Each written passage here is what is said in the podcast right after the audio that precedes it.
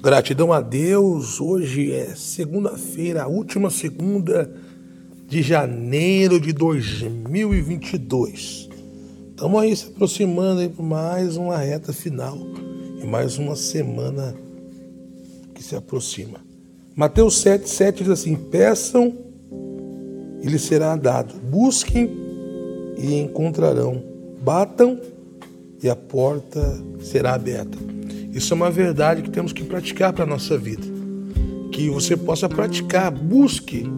Mas a, a, busca, muitas vezes, a pessoa quer receber, mas Deus não vai se manifestar rapidamente, porque exige um propósito, exige uma constância. Seria muito fácil, oh, me dê a cura, me dê um milagre agora. Deus pode dar, mas precisa ter uma entrega total para receber os milagres de Deus. Deus, ele é muito criterioso em abençoar as pessoas, né? Deus abençoa poderosamente, abre porta, prospera, mas existem alguns critérios que a gente tem que ver e obedecer. Né? Muitos querem enriquecer, muitos querem um emprego, muitos querem um trabalho.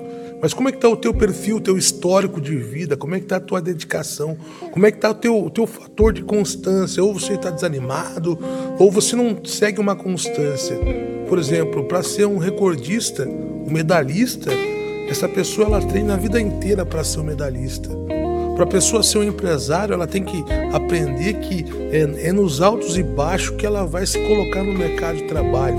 É nos altos e baixos que ela vai ter o investimento dela. Muitas pessoas querem investir mil querem ganhar 10 mil. Não é assim que funciona. Existe uma constância, um trabalho constante. Então Jesus está ensinando: peçam e será dado, busque e encontrarão, batam e a porta vai ser aberta. Mas existe uma constância, isso é algo em movimento. Muitas pessoas querem alcançar os objetivos, o sucesso, querem alcançar a bênção, a dádiva de Deus. Elas pensam que venham à igreja, venham ao ministério e Deus já vai acontecer na vida dela. Não, existe um processo.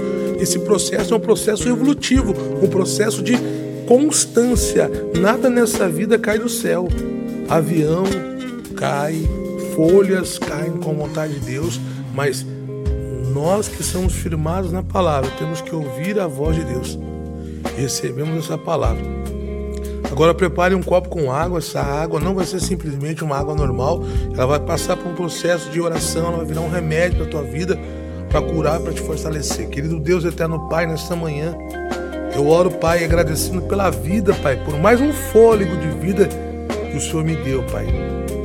O Senhor tem colocado as tuas mãos de cura, Pai, sobre a minha vida.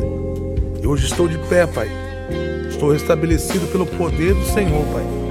E assim eu peço curas e milagres, Pai. Libertações, restaurações, Pai. Aonde chegar esta oração, Pai. Que vidas sejam tocadas pelo Teu poder. Assim eu te peço, em nome do Senhor Jesus, a cura e o milagre, para a glória de Deus, Pai. Amém. E graças a Deus.